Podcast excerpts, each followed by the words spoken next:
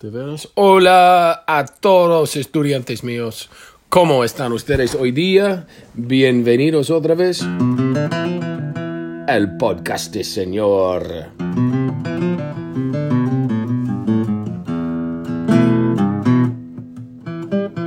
Bueno, ah, estoy aquí con invierno. Bueno, Hola. Hola.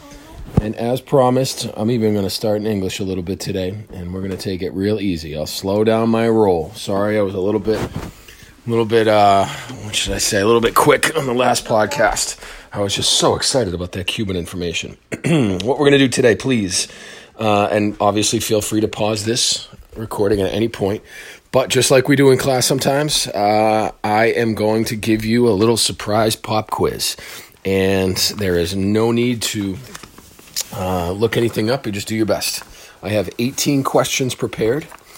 I will uh, read you the questions in Espanol, and you do your best to answer them. You can back it up, you can pause it if you want, you do whatever you want. But I'm going to read them once or twice. Let's see how my Spanish goes. And then I will um, have Winter give you the answers in English. Hola again. Sound good?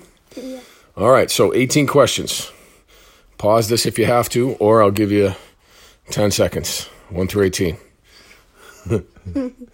5, 4, 3, 2, 1. Ok, bueno. Bienvenidos otra vez. Ah, tenemos preguntas hoy día interesantes y la verdad es estoy intentando a combinar los dos clases. Así que algunas preguntas son para los estudiantes de Español 5, otras para AP, pero en general los dos son, ah, no sé, attainable. ¿Cómo se dice attainable en invierno, en inglés? Okay. ¿Cómo se dice attainable en español? Attainable, I don't know. No sé, no sé. Bueno, ok, bueno, lo siento. Pregunta número uno.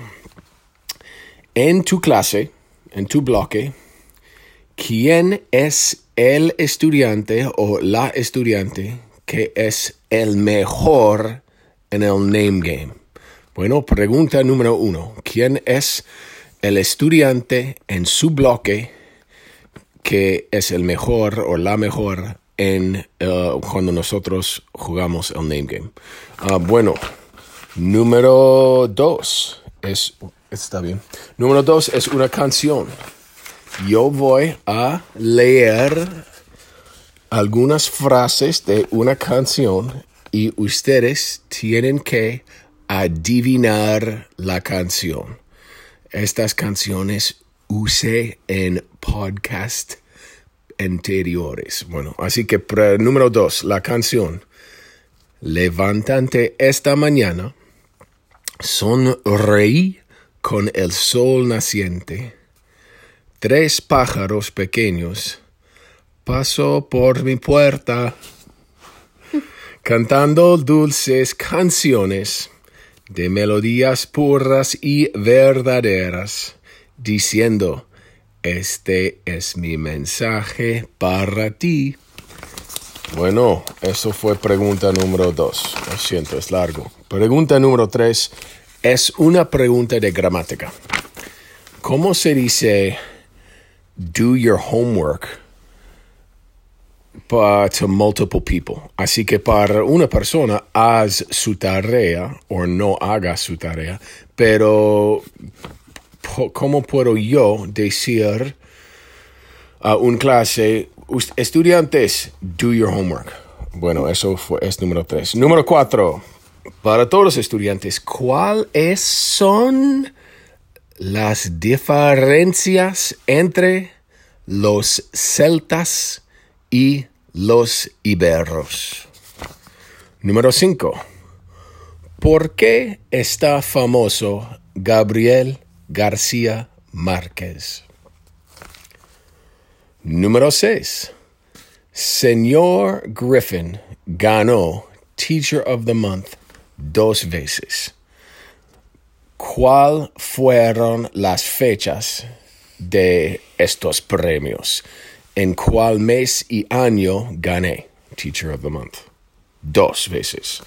Ok, número 7 es un three-part question. Es de música. Ah, flamenco es la música de cuál país? Argentina. Oh, oh. Yo hice un error. Argentina tiene cuál tipo de música, lo siento. Oh, you did this wrong. Sí, pero no, no, sí, don't, don't say the answer. Y bueno, a la República Dominicana, ¿cuál tipo de música tienen ellos? Está bien, música. Ah, número 8. Felipe Calderón fue el presidente, presidente de México. ¿Por qué era importante Felipe Calderón? Número 9. Quiero que ustedes escriban un C clause sin usando tener o comprar. Por ejemplo, usualmente la frase, el C clause más popular es si yo tuviera mucho dinero, compraría una casa grande. Y está bien, pero quiero que ustedes escriban un C clause sin tener y sin comprar. ¿Está bien? Ok, número 10. Otra canción. Bueno, ¿listos? No pudimos dar la vuelta hasta que estuvimos al revés. Seré el malo ahora, pero no, no estoy muy orgulloso. No podía estar ahí. Incluso cuando lo intento, no lo crees. Hacemos esto cada vez. Eso fue número 10. We're getting it. Número 11. Ah, invierno va a dar sus pensamientos de las diferencias entre cubismo y su- surrealismo. Surrealismo.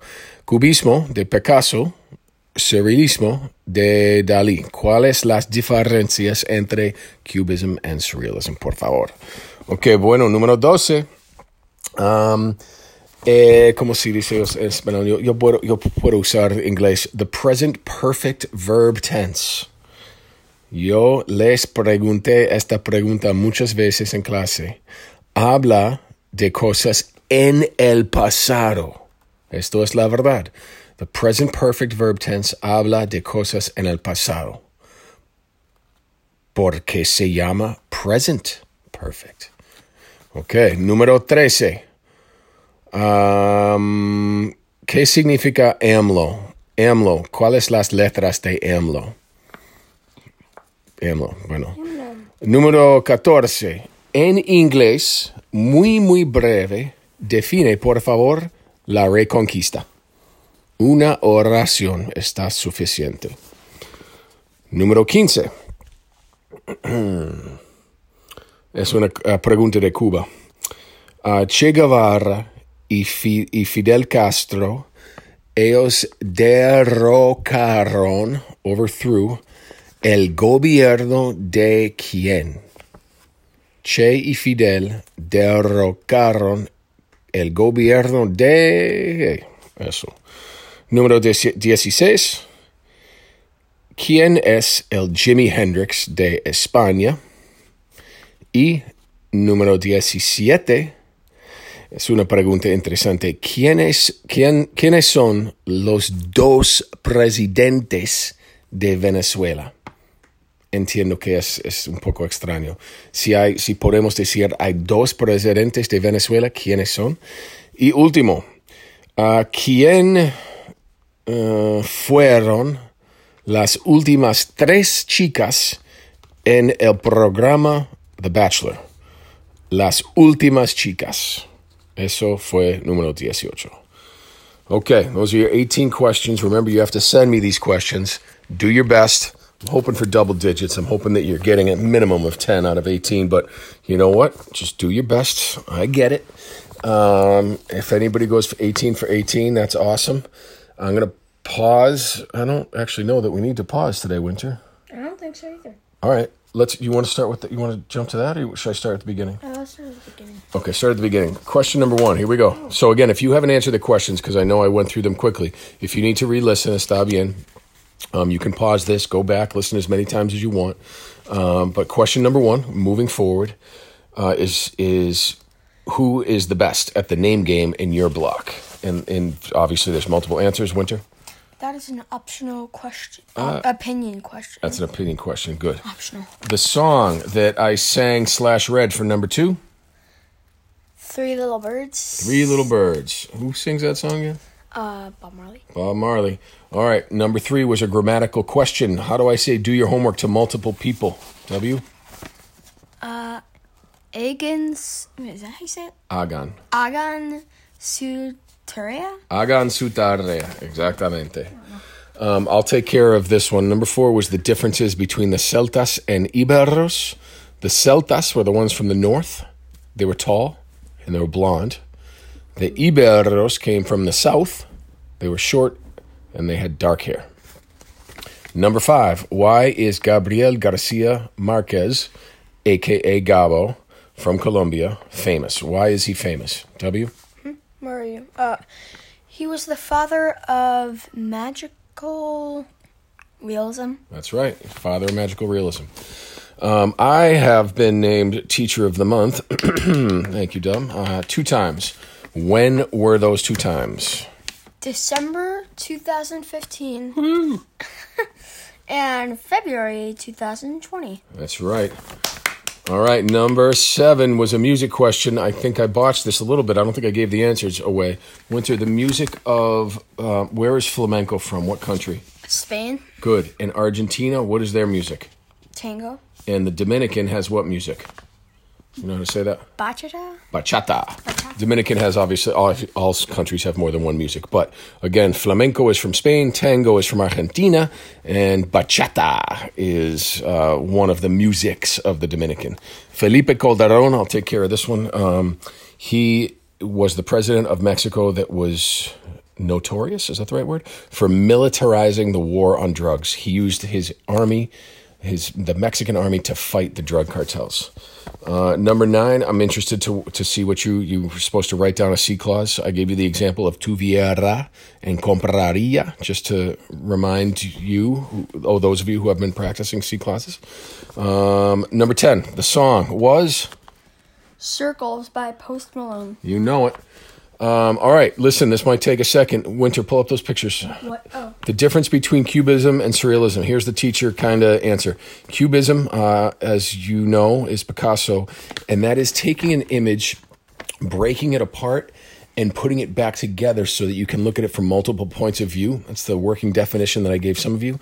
And surrealism um, by Salvador Dali aims to express the functioning of thought. But Winter, and on his Chromebook, we have two pictures pulled up. He's got a Picasso picture pulled up. What do you think of that picture? Doesn't there's no right or wrong answer. I can't believe how creative he is, just in general. Like, I can't believe. Like, I wouldn't really come up with this kind of thing. Well, he is pretty creative. That's awesome. I don't really know how to explain it, you know? That's plenty. Now, how about how about the other picture? Uh, that was a painting by Picasso. Now he's looking at the clocks painting by Dali. And what is what do you think about that one? Um, it looks very realistic. It doesn't really look like a painting that much, Interesting. just because of like how, like how like real it looks, I like it. and also lots of clocks, uh, mountains in the back. I, I think it's nice too. If it, what do you think of the differences? Bet- what's the main difference between both paintings? I don't know if I I'm could answer that. I just. That's all good. We'll keep rolling. That was an awesome answer. Okay, bueno, vamos a seguir. Uh, that was Cubism, Surrealism. The present perfect is a verb tense that describes something in the past. So why is it called the present perfect? Some of you can nail this winter. That says haber. Haber congested. I got this one. Haber is conjugated in the present. So yo he visto, I have seen. That's all right. You're having some cornbread as well. What does AMLO stand for? Number 13. Andres, is that Uh, you say? Andres. Andres Manuel Lopez Abrador. Not too bad. Andres Manuel Lopez Obrador. Um, I'll take care of numero 14. Define the Reconquista in English. You could have said it was when the Christians took back the peninsula from the Moors. Can obviously keep going on that. Where are we at time? We're 15 minutes. Okay. Um, che Guevara and Fidel Castro overthrew the government of who? Wait, which one? I can't see it. Right there.